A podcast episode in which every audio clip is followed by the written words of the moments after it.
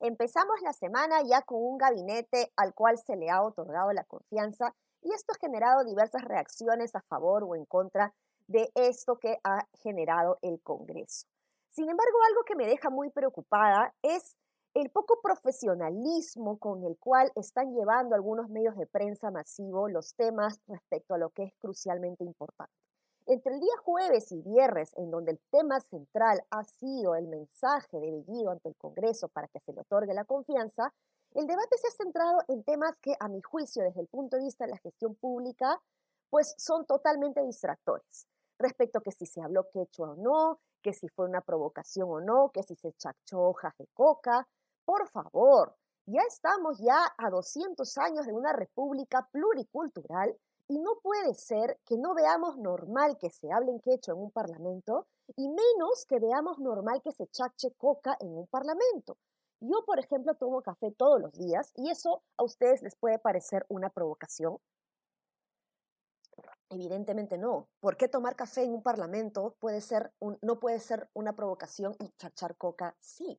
Entonces aquí tenemos que darnos cuenta los limeños que estamos totalmente equivocados respecto a las perspectivas de las costumbres que puede tener, eh, tenerse en el Perú. Yo particularmente tomo hojas de cocas para estudiar y me viene bien. El señor Bellido iba a tener todo un día súper duro en donde necesitaba tener la mente activa y no veo ningún problema de que chache coca.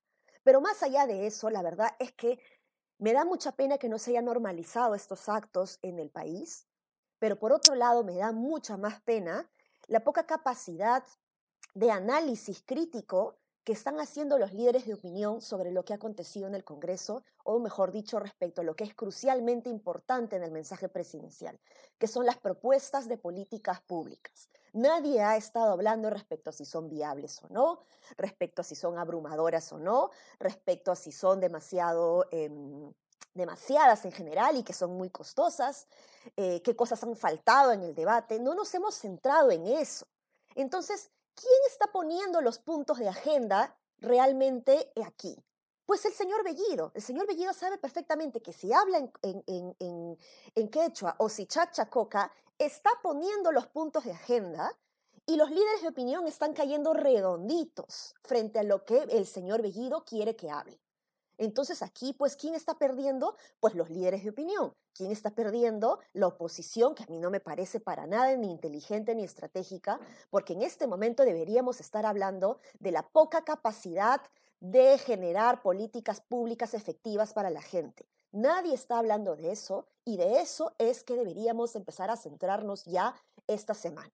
Y para eso necesitamos líderes de opinión y periodistas con un pensamiento crítico que no se distraigan y que no caigan en el juego del señor Bellido, porque finalmente quien está controlando los temas del debate es justamente el eh, gobierno o el Partido Perú Libre. Así que mucho cuidado con eso y empecemos ya a agendar aquellos temas que son realmente importantes, empecemos a hablar y generar incidencia respecto a las políticas públicas que funcionan o no y dejemos de horrorizarnos por tonterías. Muchas gracias y buena semana.